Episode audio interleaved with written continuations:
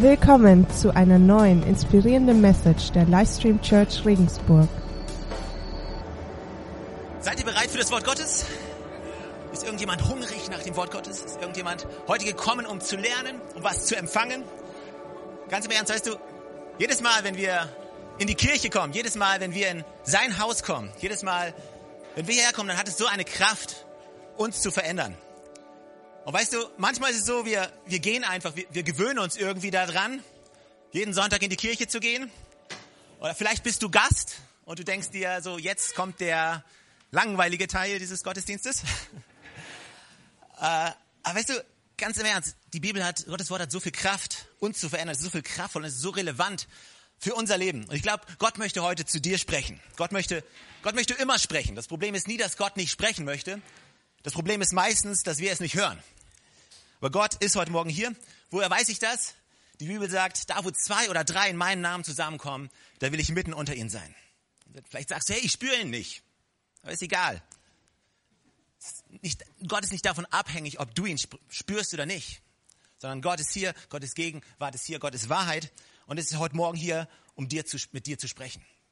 Lass uns gemeinsam beten, unsere Herzen öffnen heute Morgen, dass er zu uns spricht, dass er uns neue Offenbarungen schenkt, dass was passiert in unserem Leben. Weißt du, Gott, lässt dich niemals da, wo du jetzt bist. Gott ist ein Gott, der dich immer nach vorne bringen möchte. Gott ist ein Gott, der das leben kann, was du in deinem Leben hast und der es um 180 Grad drehen kann. Daran glaube ich heute Morgen. Gott, wir danken dir für, für jeden Einzelnen, der heute hier ist. Danke, dass es kein Unfall ist. Danke, dass es kein Zufall ist, dass dass jeder Einzelne, der heute gekommen ist, hier ist, sondern dass du zu jedem Einzelnen von uns sprechen möchtest, dass du uns etwas von dir weitergeben möchtest und dass wir immer mehr erkennen können, wer du bist und was du für uns bereithältst. Dafür danke ich dir im Namen von Jesus. Amen. Amen. 1. Korinther, Kapitel 15, Vers 4 bis 7. Dort steht, er wurde begraben und drei Tage danach hat Gott ihn von den Toten auferweckt. Als der Auferstandene hat er sich zunächst Petrus gezeigt und dann dem ganzen Kreis der Zwölf. Peter, später zeigte er sich mehr als 500 von seinen Nachfolgern auf einmal. Einige sind inzwischen gestorben, aber die meisten leben noch. Dann zeigte er sich Jakobus und dann allen Aposteln. Er wurde begraben. Nach drei Tagen wurde er auferweckt von den Toten. Das haben wir vor drei Wochen gefeiert. Für alle, die es nicht mitbekommen haben, Ostern. Und dann zeigte er sich, er offenbarte sich über 500 Menschen. Der auferstandene Christus erschien mehr als 500 verschiedenen Menschen. Insgesamt zeigte sich Jesus zwölfmal. Ich weiß nicht, wie es dir geht. Oftmals, wenn wir über Gott sprechen, wenn wir über Jesus sprechen, dann sprechen wir von seinem Leben, wir sprechen von seinem Tod am Kreuz, wir sprechen von seiner Auferstehung. Aber oftmals hören wir dann auf, die Geschichte zu erzählen. Aber die Realität ist, die Geschichte hört nicht auf bei der Auferstehung, sondern sie geht weiter. Ja?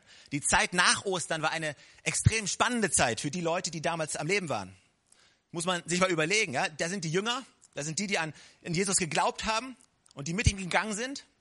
Und auf einmal war er tot und dann ist er aufgestanden und was passiert jetzt? Was ist eigentlich nach Ostern passiert? Weil die Geschichte mit Jesus, die hört nicht auf mit seiner Auferstehung. Ja, wenn die Geschichte mit der Auferstehung von Jesus aufhören würde, dann wären wir nicht da, wo wir jetzt wären. Dann hätten wir nicht den Zugang zu Gott, den wir jetzt haben, sondern die Geschichte geht weiter. 40 Tage nach seiner Auferstehung. 40 Tage lang zeigte sich Jesus verschiedenen Menschen. 40 Tage lang. Und dann nach 40 Tagen, da feiern wir Christi Himmelfahrt. Und ich mal gewundert hast, was das ist, Christi Himmelfahrt. Da ist er, nach 40 Tagen nachdem er auferstanden ist, ist er in den Himmel gegangen, hat versprochen und hat gesagt, es ist besser, dass ich gehe. Was die Jünger komplett nicht verstanden haben, weil wie kann es besser sein, dass du gehst? Ja, du bist der, der Leben gebracht hat. Du bist der, der Wunder vollbracht hat. Du bist der, der so präsent ist in unserem Leben. Du bist auferstanden. Bitte geh nicht. Und er sagt, hey, weißt du, es ist besser. Ich werde jemanden senden. Und dann war zehn Tage lang gar nichts. Zehn Tage lang war Ruhe, war Stille, warten, glauben, hoffen auf das, was kommen wird. Und dann nach zehn Tagen trafen sich die Jünger und der Heilige Geist fiel auf sie. Und der Heilige Geist ist die Vollendung von dem Versprechen, was prophezeit wurde, dass sein Geist auf alles Fleisch fallen würde. Und durch seinen, und durch diesen Heiligen Geist wird diese Auferstehung von Jesus Christus real in unserem eigenen Leben. Ja, dieselbe Kraft, die Jesus Christus von den Toten aufgeweckt hat, lebt in uns. Ohne Pfingsten wäre das alles nur eine Geschichte, aber durch Pfingsten wird es Realität in unserem eigenen Leben. Weißt du, ich bin so ein Typ, wenn ich die Bibel lese, dann stelle ich ab und zu mal ein paar Zwischenfragen. Es ist immer hilfreich, wenn man mal Fragen stellt. Und ich habe mir überlegt, ja, pass mal auf, diese 40 Tage. Und in diesen 40 Tagen hat sich Jesus zwölfmal gezeigt, 500 verschiedenen Menschen. Und meine Frage war, warum? Also mal ganz ehrlich, ich meine, warum? Und nicht nur warum generell, sondern ich meine, warum, warum zwölfmal? Warum nicht achtmal? Warum nicht 40 Mal? jeden Tag einmal. Und, und warum den Menschen und nicht den? Was ich, weißt du, ich glaube nicht, dass Jesus zufällig bestimmten Menschen begegnet ist, sondern ich glaube, dass es Absicht war. Ich glaube nicht, dass, dass Jesus dort gestanden hat und, und gedacht hat, oh, pff, wo gehen wir heute mal hin? Ja, da kommen gerade zwei. Na gut, komm, gucken wir mal, was passiert. Erschrecken die mal oder so. Oh, das hat Spaß gemacht. Komm, das machen wir nochmal. Ich, ich glaube nicht, dass er, ich glaube nicht, dass er so ganz willkürlich Menschen erschienen ist, sondern ich glaube, dass jedes Mal, wo er äh, erschienen ist, zu einem bestimmten Zeitpunkt, einer bestimmten Person. Er wollte, er wollte was ganz Bestimmtes damit erreichen. Und wir können auch heutzutage noch etwas dafür uns rausziehen. Ich glaube nicht, dass irgendwas in seinem Wort steht, was einfach nur so dort steht, sondern ich glaube, dass etwas dort steht, um für uns etwas zu lernen. Und ich habe mir die Frage gestellt, warum ist Jesus genau in diesen zwölf Situationen erschienen? Wem ist er erschienen? Und was wollte er damit erreichen? Die Predigt heißt die Zeit danach. Die Zeit danach. Die Zeit nach Ostern war geprägt von einer Begegnung mit Jesus. Wann immer Jesus Menschen begegnet ist, wurden sie radikal verändert. Ja, wurde, wurde ihnen neue Hoffnung gegeben, wurde Trost ausgesprochen, wurden sie geheilt. Weißt du, eine Begegnung mit Jesus ist wichtiger als alles andere. Wir, wir als Menschen haben nicht die Kraft, irgendjemanden zu verändern. Und weißt du, unsere Aufgabe ist es noch nicht mal, irgendwie jemanden zu verändern. Vielleicht kommst du hier in die Kirche und du denkst, ja, jetzt wollen, jetzt wollen wir dich verändern. Wir wollen dich anpassen, dass wir alle gleich aussehen, dass wir uns alle gleich verhalten oder was auch immer. Aber weißt du, wir haben kein Interesse, dich zu verändern. Wir können dich gar nicht verändern. Alles, was wir wollen, ist auf Jesus zeigen. Weil wenn du Jesus begegnest, dann kann er dein Leben leben, dein Leben nehmen und kann es um 180 Grad drehen. Er kann das, was kaputt war, wieder aufbauen. Er kann das, was tot war, wieder zum Leben bringen. Er kann deine Vergangenheit abschließen, dir eine neue Zukunft geben, eine neue Hoffnung geben. Er alleine ist derjenige, der ein zerbrochenes Leben nehmen kann und etwas Wunderbares daraus aufbauen kann. Das können wir nicht, das kann keiner von uns. Er kann es. Eine Begegnung mit Jesus. Wann bist, wann bist du das letzte Mal Jesus begegnet? Bist du ihm schon einmal begegnet? Ich spreche nicht davon, warst du schon mal in der Kirche? Bist du religionszugehörig? Nein, nein, ich frage ganz persönlich, bist du schon mal Jesus begegnet? Weil eine Begegnung mit Jesus kann alles verändern, wird dein Leben auf den Kopf stellen, wird dein Herz öffnen und wird dich größer machen. Jesus kam nicht, um dein Leben kleiner zu machen. Jesus kam, um dein Leben größer zu machen, um dein Leben, dir Leben in Fülle zu geben. Eine Begegnung, eine Begegnung mit Jesus. Und ich habe vier von diesen Begegnungen rausgesucht. Vier. Und ich möchte dir einfach Mut machen, dass du, ähm, ich verrate es euch nicht, schnapp dir einfach mal eine Bibel oder geh auf Google und guck einfach mal die Begegnungen, wo Jesus Menschen begegnet ist, wo er ihnen erschienen ist. Und fang einfach an zu lesen. Ich bin, ich bin mir sicher, du wirst erstaunt sein, wie viel du für dich selbst und für dein Leben da rausziehen kannst. Also ich habe vier, vier von diesen Begegnungen mir rausgepickt, um sie mit euch zu teilen. Und die erste Begegnung ist die Begegnung mit Maria. Maria Magdalena. Und wir können das nachlesen in Johannes 20, Vers 10 bis 18. Hier steht Folgendes. Die beiden Jünger gingen nun wieder nach Hause. Maria aber blieb draußen vor dem Grab stehen und sie weinte. Und während sie weinte, beugte sie sich vor, um ins Grab hineinzuschauen. Da sah sie an der Stelle, wo der Leib Jesu gelegen hatte, zwei Engel in weißen Gewändern sitzen. Den einen am Kopfende, den anderen am Fußende. Danke für die Details. Warum weinst du, liebe Frau? fragten die Engel. Maria antwortete, Sie haben meinen Herrn weggenommen. Und ich weiß nicht, wohin Sie ihn gebracht haben. Auf einmal stand Jesus hinter ihr. Sie drehte sich um und sah, und sah ihn, erkannte ihn jedoch nicht. Warum weinst du, liebe Frau? fragte sie, äh, sie. Wen suchst du? Maria dachte, es sei der Gärtner. Klar, hätten wir auch gedacht. Und sie sagte zu ihm, Herr, wenn du ihn weggebracht hast, sag mir bitte, wo du ihn hingelegt hast, dann hole ich ihn wieder. Maria, sagte Jesus. Da wandte sie sich um und rief, Meister.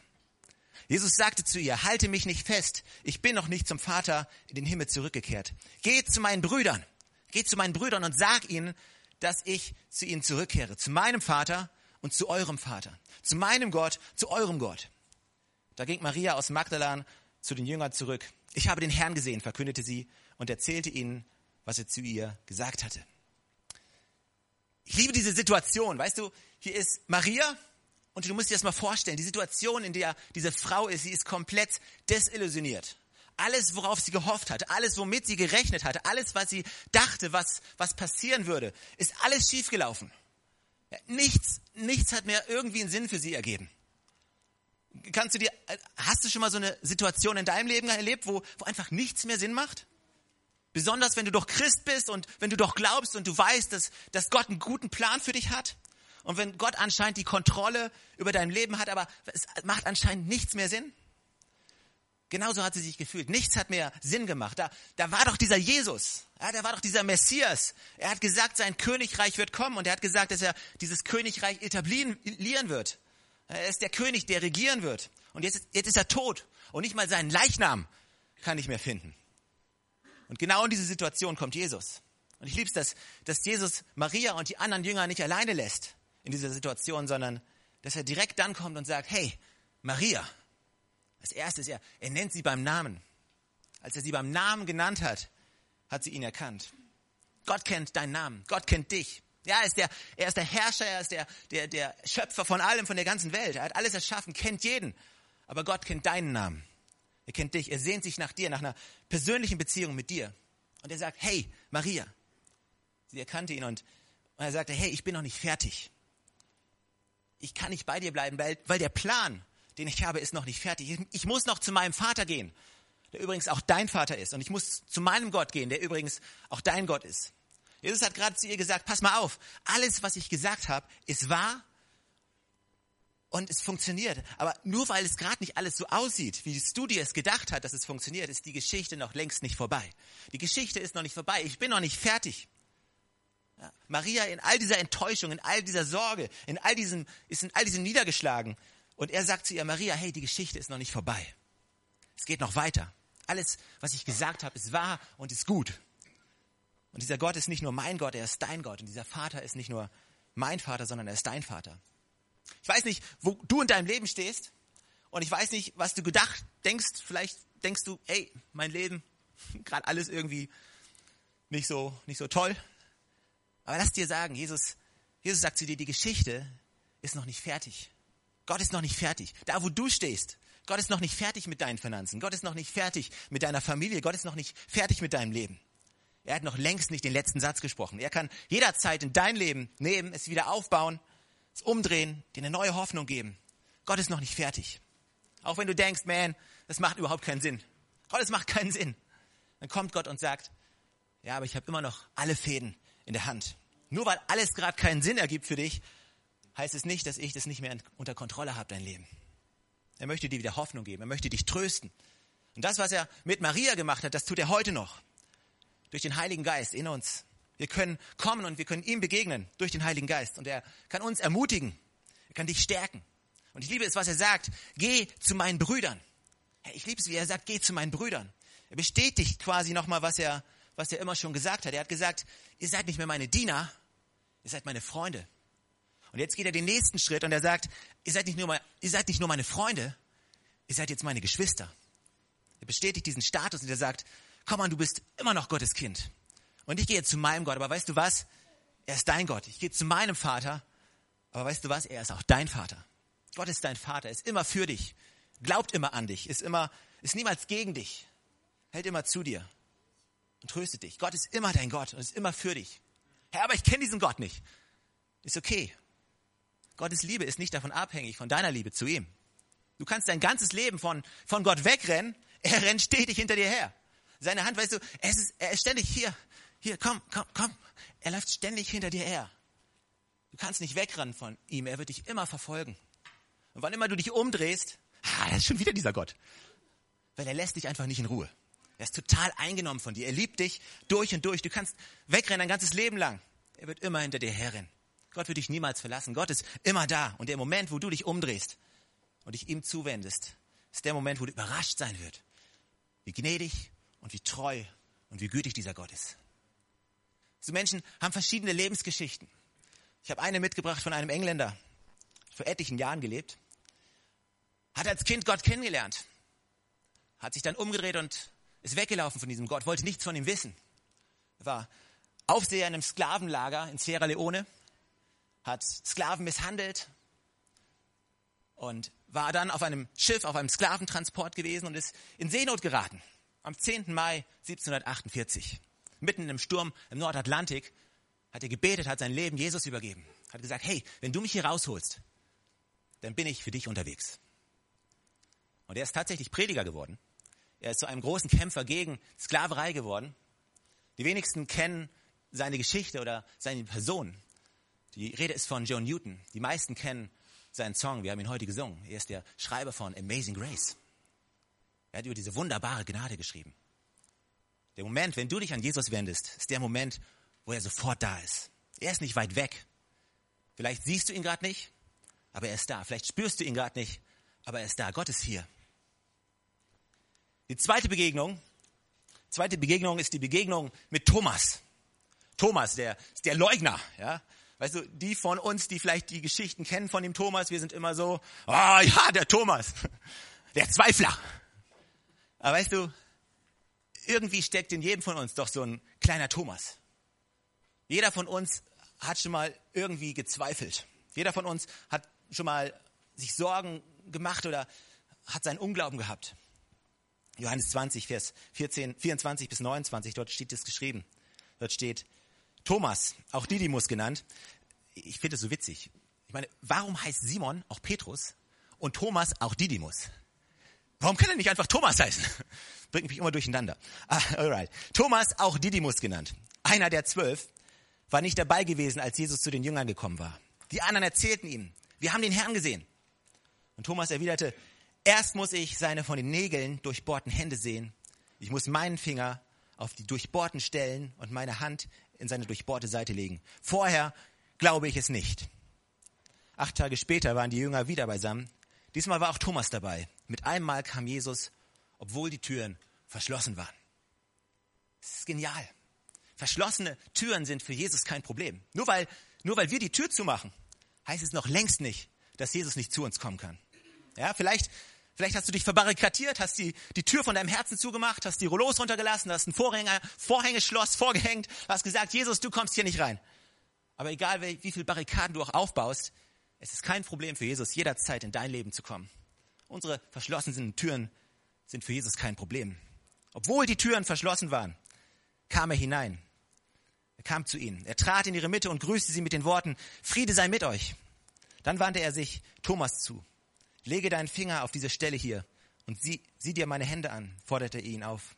Reich deine Hand her und leg sie in meine Seite und sei nicht mehr ungläubig, sondern glaube. Thomas sagte zu ihm, mein Herr und mein Gott. Hier ist Thomas, voller Unglaube, voller Zweifel. Und weißt du, manchmal, ich weiß nicht, wie es dir geht, manchmal, wenn mich der Unglaube packt, vielleicht bin ich das auch nur, äh, wenn mich der Zweifel packt, dann, dann kommt zu diesem Unglauben und zu diesem Zweifel auch noch dieses schlechte Gewissen, dass ich zweifle und dass ich kleingläubig bin. Nicht, dass schon mein Unglaube genug wäre, jetzt habe ich auch noch ein schlechtes Gewissen, dass ich zweifle. Weil ich eigentlich weiß, dass ich sollte glauben, weil ich eigentlich weiß, wer Gott in meinem Leben ist und trotzdem zweifle ich noch. Und wir haben dieses schlechte Gefühl. Oh nein, was, Gott, was wird Gott jetzt denken? Es tut mir so leid, dass ich nicht glaube. Aber ich liebe diese Einstellung von Jesus. Jesus sagt nicht zu Thomas, oh du Ungläubiger, jetzt komm her, hier, fass an, sieh dir an, Herrschaftszeiten. Ja, jetzt glaub endlich. Macht er nicht. Überhaupt nicht. Da ist keine vorwurfsvolle Haltung. Weißt du, wenn du zweifelst, wenn du Unglaube hast in deinem Leben, dann musst du diesem Unglauben nicht noch ein schlechtes Gewissen hinzufügen. Gott hat keine vorwurfsvolle Haltung dir gegenüber, sondern Gott begegnet dir und der Moment, wo du nicht mehr glaubst, ist der Moment, wo du eine Begegnung mit Jesus suchen solltest. Weil der Moment, wo du Jesus begegnest, wird dein Unglaube zur Anbetung. Nachdem Thomas Jesus begegnet ist, sagt er, mein Herr und mein Gott. Weißt du, wenn du zweifelst, dann brauchst du nicht unbedingt ein Gespräch mit deinem besten Freund. Also, wenn du Unglauben hast, dann hilft es dir sehr wahrscheinlich nicht viel weiter, mit, mit vielen Leuten darüber zu sprechen. Thomas brauchte keinen Pep-Talk. Ja, Thomas brauchte keine theologische Auseinandersetzung von der Auferstehung. Was Thomas brauchte, war eine Begegnung mit Jesus. Manchmal, wenn du dir dein Budget anschaust und fängst an zu zweifeln, ob es vorne oder hinten reicht, dann hilft es nicht, mit fünf Leuten darüber zu sprechen. Was du brauchst, ist eine Begegnung mit Jesus. Dein Unglaube wird zu seiner Anbetung verwandelt. Wenn du einen Arztbericht bekommen hast und die Ärzte irgendwas gefunden haben und du anfängst zu zweifeln, sich Unglaube breit macht, was du brauchst, ist nicht noch jemand, der auf die, dir auf die Schulter klopft und sagt, so, oh, du Armer, tut mir aber leid. Weißt du, du brauchst eine Begegnung mit Jesus, weil er kann dir Hoffnung geben. Er kann dir Mut schenken. Und er ist der, der dich heilen kann. Eine Begegnung mit Jesus kann alles verändern in deinem Leben. Weißt du, was ich auch so liebe an dieser Szene ist, dass Jesus nicht seine Wunden zeigt mit dieser Haltung.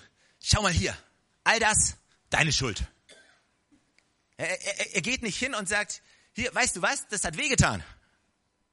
Und das noch viel mehr. Und das hier erst. Du Ungläubiger. Ja, wofür habe ich das denn alles gemacht? Nichts von dem. Da ist nicht dieser Vorwurf, da ist nicht dieses, come on, du bist schuld. Da dran. Dein Unglaube, den du jetzt gerade hast, ist genau das Problem, weshalb ich ans Kreuz musste. Nichts von dieser vorwurfsvollen Haltung, sondern er zeigt seine Wunden und er, er schämte sich auch nicht für seine Wunden. Weil er wusste, dass in seinen Wunden unser Heil liegt. Weil er wusste, dass, dass unsere Vergebung, unsere Heilung in seinen Wunden liegt. Er hat sich nicht geschämt für seine Wunden. Er ist offen damit umgegangen. Hat gesagt, hier, das sind meine Wunden. weißt du was? Darin liegt euer Heil. So viele Menschen schämen sich, laufen rum und schämen sich für ihre Wunden, schämen sich für ihre Narben, schämen sich für das, was, was mal war. Aber wir dürfen wissen, dass unsere Narben ein für alle Mal aufgefangen worden sind in seinen Narben. Dass unsere Scham ein für alle Mal auf ihn gekommen ist. Wir müssen uns nicht schämen für unsere Vergangenheit.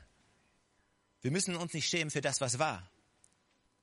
Wir sind befreit von all dem, was war.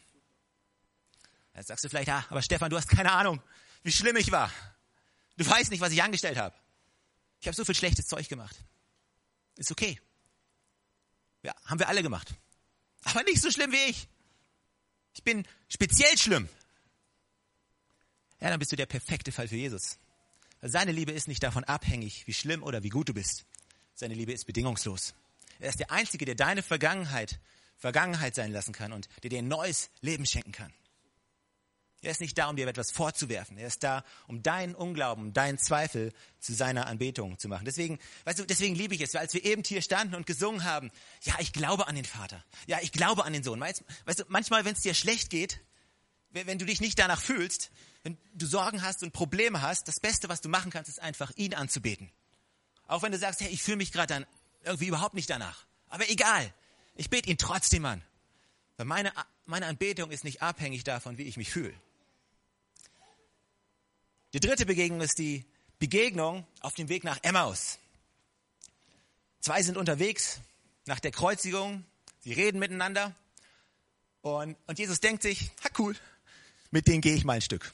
Mal gucken, wann sie es raffen. Und, also ich glaube, ich glaube, Jesus war schon so ein bisschen drauf. Ich glaube, weißt du, wir malen manchmal so dieses Bild von dem Jesus, der so komisch geschwollen geredet hat, wie in diesem Jesus-Film, ja? Friede mit euch, mein Kind, dir sei vergeben. Äh, ich glaube, Jesus hat so nicht geredet. Echt nicht. Ey, der hat, der hat normal geredet. Der war ein Schreinerjunge. Ja, der hat Sandalen angehabt. Der, der war nicht so, oh, mein Kind. Hm. Boah, ehrlich. Äh, also, wir haben manchmal so dieses verdrehte Bild von Jesus. Das war ein normaler Mensch. Der hat normal geredet. Ich frage mich, welchen Akzent er gehabt hat. Jan glaubt, es ist fränkisch. Sächsisch kann es nicht sein, dann wird ihn keiner ernst nehmen. Sorry. Sorry, irgendwo noch irgendwelche Sachsen hier. Ich, ich entschuldige mich später bei euch. ich, ich mache euch einen Kaffee persönlich. Äh, auch so kann man sich eine Predigt kaputt machen. Okay, Lukas, Lukas, Lukas 24. In Lukas 24, da steht das nämlich. Äh, da steht, da ging er mit ihnen durch die ganze Schrift und erklärte ihnen alles, was sich auf ihn bezog. Zuerst bei Mose und dann bei sämtlichen Propheten. Jesus hat sämtliche Schriften genommen, die diese Jünger kannten, diese Menschen kannten und hat in, ist durch jedes Buch gegangen und hat in jedem Vers ihnen gezeigt, dass alles auf ihn hindeutet. Alles, was je geschrieben wurde, alles, was je gesagt wurde, deutet auf ihn hin. Er ist der Anfang, er ist das Ende. Durch ihn ist alles geschaffen. Er hält alles zusammen. Er ist der Eckstein. Er ist das Alpha und das Omega. Er hat gesagt, hier, alles deutet auf mich hin. Mein Name ist höher als jeder andere Name. Mein Name ist stärker, egal wie kräftig auch deine Krankheit sein mag, egal wie schlimm dein Leben ist, ich bin stärker. Alles deutet auf mich hin. Man, ich wäre gern dabei gewesen. Nachhilfestunde mit Jesus. Meine Güte, wäre das cool gewesen. Aber weißt du was? Er tut's immer noch. Er begegnet uns immer noch durch den Heiligen Geist und er legt uns die Schrift aus und zeigt uns, wo er ist. Hier, pass auf, Jesus ist in jedem Buch in der Bibel, ich beweise es euch. Im ersten Mose ist er der Samen der Frau. Im zweiten Mose ist er das Opferlamm. Im dritten Mose ist er unser hoher Priester. Im vierten Mose ist er die Wolkensäule bei Tag und die Feuersäule bei Nacht. Im fünften Buch Mose ist er der Prophet. In Josua ist er der Kapitän unseres Heils. In Richter ist er unser Gesetzgeber. In Ruth ist er unser Erlöser. Im ersten und zweiten Samuel ist er der Prophet Gottes. In Könige und Chronik ist er unser amtierender König. In Esra ist er der Wiederhersteller der zerbrochenen Mauern des menschlichen Lebens. In Esther ist er unser Anwalt. In Hiob ist er unser ewig lebender Erlöser. In dem Psalmen ist er unser Hirte. In Sprüche und Prediger ist er unsere Weisheit. In Hohelied Salomos ist er unser Liebhaber. In Jesaja ist er Fürst des Friedens. In Jeremia und den Klagenliedern ist er unser weinender Prophet. In Hesekiel ist er der Hauch des Lebens, der die toten Gebeine wieder aufleben lässt. In Daniel ist er der vierte Mann im Feuerofen. In Hosea ist er der treue Ehemann, der seine abtrünnige Frau wieder heiratet. In Joel ist er der Täufer, der mit dem Heiligen Geist und Feuer tauft. In Amos ist er unser Lastenträger. In Obadiah ist er der mächtige Helfer. In Jona unser vergebender Herr. In Micha unser wunderbarer Botschafter. In Naham, Habakkuk, Zephania ist er unser Erlöser. In Haggai der Restaurator des verlorenen Erbe Gottes. In Zacharia der verstoßene Sohn. In Maleachi der Sohn der Gerechtigkeit. In Matthäus ist er der Messias. In Markus der Diener. In Lukas der Sohn des Menschen. In Johannes ist er Gottes Wort. In der Apostelgeschichte ist er die Kraft des Geistes, die uns Leben schenkt. In Römer ist er Gottes Gerechtigkeit. Im ersten und zweiten Korinther ist er der letzte Adam und der erste Adam. In Galater ist er die Freiheit. In Epheser der Haupt der Kirche. In Philippa ist er der Gott, der alle unsere Bedürfnisse stillt. In Kolosser ist er der Ein und Alles, Gott in all seiner Fülle. Im ersten und zweiten Thessalonicher ist er unsere Hoffnung. Es geht weiter. Im ersten Timotheus ist er unser Glaube. Im zweiten Timotheus ist er unsere Stabilität. In Philemon ist er unser Freund, enger als ein Bruder. In Titus ist er unsere Hoffnung. In Hebräer das Blut, das unsere Schuld hinwegwäscht. In Jakobus die treibende Kraft hinter unserem Glauben. Im ersten und zweiten Petrus der lebendige Stein. Im ersten, zweiten, dritten Johannes ist er die Liebe und unser Leben. In Judas ist er das Fundament unseres Glaubens. Und in der Offenbarung ist er der König der Könige, der Anfang und das Ende, das Alpha und das Omega, der immer bleibende Gott. Sein Name ist höher als jeder andere Name. Alles deutet auf ihn hin. Er ist der Eckstein. In ihm hält alles zusammen. Sein Name ist größer. Und egal welchen Namen du auch noch so größer schreien magst, sein Name ist größer. Alles in ihm deutet auf ihn. Alles in ihm finden wir Rettung. In ihm finden wir Heilung. Weißt du, wenn du zu uns kommst, der Name, der hier groß gemacht wird, ist nicht der Name der Livestream Church. Ist nicht der Name von irgendwelchen Liedern, von irgendwelchen Pastoren, von irgendwelchen Menschen. Der Name, der in diesem Haus zählt, ist der Name von Jesus Christus und sein Name allein. Er kommt und er begegnet dir und er zeigt dir, wer er für dich sein kann, in all seiner Fülle. Können wir ihn verstehen? Nee. Können wir ihn begreifen? Niemals. Dennoch hat er sich uns gezeigt. Die letzte Begegnung, die ich kurz aufzeigen möchte, ist die Begegnung mit Petrus. Ich weiß nicht, ob ihr euch erinnert an Petrus. Petrus, der vorlaute Jünger, der immer eine gute Idee hatte, der immer einen Spruch auf der Lippe hatte, der immer der Erste war, der geschrien hat. Petrus war der, äh, als Jesus gesagt hatte, ihr werdet mich verleugnen, hat Petrus gesagt, niemals. Ich werde bis in den Tod gehen. Ha, ich bin, ich bin Petrus. Und dann sagt Jesus zu ihm, pass mal auf, mein Freund, bevor der Hahn kräht, wirst du mich dreimal verraten. Und Petrus sagt, niemals, niemals. Und dann wird Jesus gefangen genommen und Jesus trifft drei verschiedene Menschen und äh, Petrus trifft drei verschiedene Menschen und jedes Mal sagen sie, hey, du bist doch der, der, der mit Jesus zusammen war und Petrus leugnet ihn. Dreimal. Und als er ihn beim dritten Mal leugnet, kräht der Hahn. Und hier kommt Jesus. Er trifft sich mit Petrus. Wie würdet ihr glauben, wie, würdet, wie fühlt man sich dann? Du hast alles versprochen, nichts eingehalten. Und dann schaust du ihm wieder in die Augen. Ich glaube, Petrus war geplagt von Schuldgefühlen. Da kam dieser Jesus und setzte sich mit ihm hin. Und ich, ich bezweifle, dass Petrus in, ihm irgendwie in die Augen sehen konnte. Wir können die Geschichte lesen, Johannes 21 steht sie. Als sie gegessen hatten, dann sagte Jesus zu Petrus, Simon, Sohn des Johannes, liebst du mich mehr als irgendein anderer hier? Petrus gab ihm zur Antwort, ja Herr, du weißt, dass ich dich lieb habe. Darauf sagte Jesus zu ihm, Sorge für meine Lämmer. Jesus fragte ihn ein zweites Mal, Simon, Sohn des Johannes, liebst du mich? Petrus antwortete, ja, du weißt, dass ich dich lieb habe. Da sagte Jesus zu ihm, hüte meine Schafe. Und Jesus fragte ihn ein drittes Mal, Simon, Sohn des Johannes, hast du mich wirklich lieb? Petrus wurde traurig, weil Jesus ihn nun schon zum dritten Mal gefragt hatte, hast du mich lieb? Herr, du weißt alles, sagte er. Du weißt, dass ich dich lieb habe. Darauf sagte Jesus zu ihm, Sorge für meine Schafe. lieb's in meiner Bibel, in der Genfer Übersetzung, da stehen so über den verschiedenen Kapiteln stehen so Überschriften. Und die Überschrift von, von diesem Abschnitt ist, sie lautet erneuertes Vertrauen. Jesus erneuert sein Vertrauen in Petrus. Also Petrus saß da und meint, Gott, pff, ich bin's nicht wert. Ich habe dich geleugnet, dreimal. Man, eigentlich gäbe es keinen Grund, warum Petrus noch zu irgendetwas zu gebrauchen wäre. Eigentlich hätte Jesus sagen sollen, ja gut, Petrus, du hast dich aus dem Rennen genommen. Das war's, vorbei, du hast versagt. Ich kann dich nicht mehr als Apostel nehmen, ich, ich kann dich nicht mehr einsetzen. Du hast mich geleugnet, dreimal. Aber Jesus erneuert dieses Vertrauen in Petrus. Ich weiß, du hast versagt. Und für jedes Mal, wo er ihn verleugnet hat, gab Jesus ihm die Chance, mit seinen Lippen etwas anderes auszusprechen. Für jedes Verleugnen, jedes Mal gab er ihm die Chance zu bekennen. Weißt du, ich weiß nicht, damals gab es ziemlich viele Hühner. Damals gab es ziemlich viele Hähne. Und jedes Mal, wenn so ein Hahn gekräht hat, war das, war das etwas, was Petrus daran erinnert hat. An seine Schuld. Er ist rumgelaufen in seinem Dorf, er ist, er ist rumgelaufen in seiner Stadt und, und jedes Mal, wenn so ein blöder Hahn gekräht hat, wurde er wieder daran erinnert, wie schuldig er war, dass er geleugnet hatte. Er hat gerade so sein Leben wieder, wieder zusammenbekommen, hat sich einigermaßen wieder im Griff und einigermaßen seinen Glauben wieder so in die, in die Waagerechte gebracht und schon wieder kräht so ein blöder Hahn und erinnert ihn an seine Schuld, erinnert ihn an sein Versagen. Und Jesus nahm das und hat es umgedreht, hat ihm erneut das Vertrauen ausgesprochen. Ich frage mich, was dir nachgeht.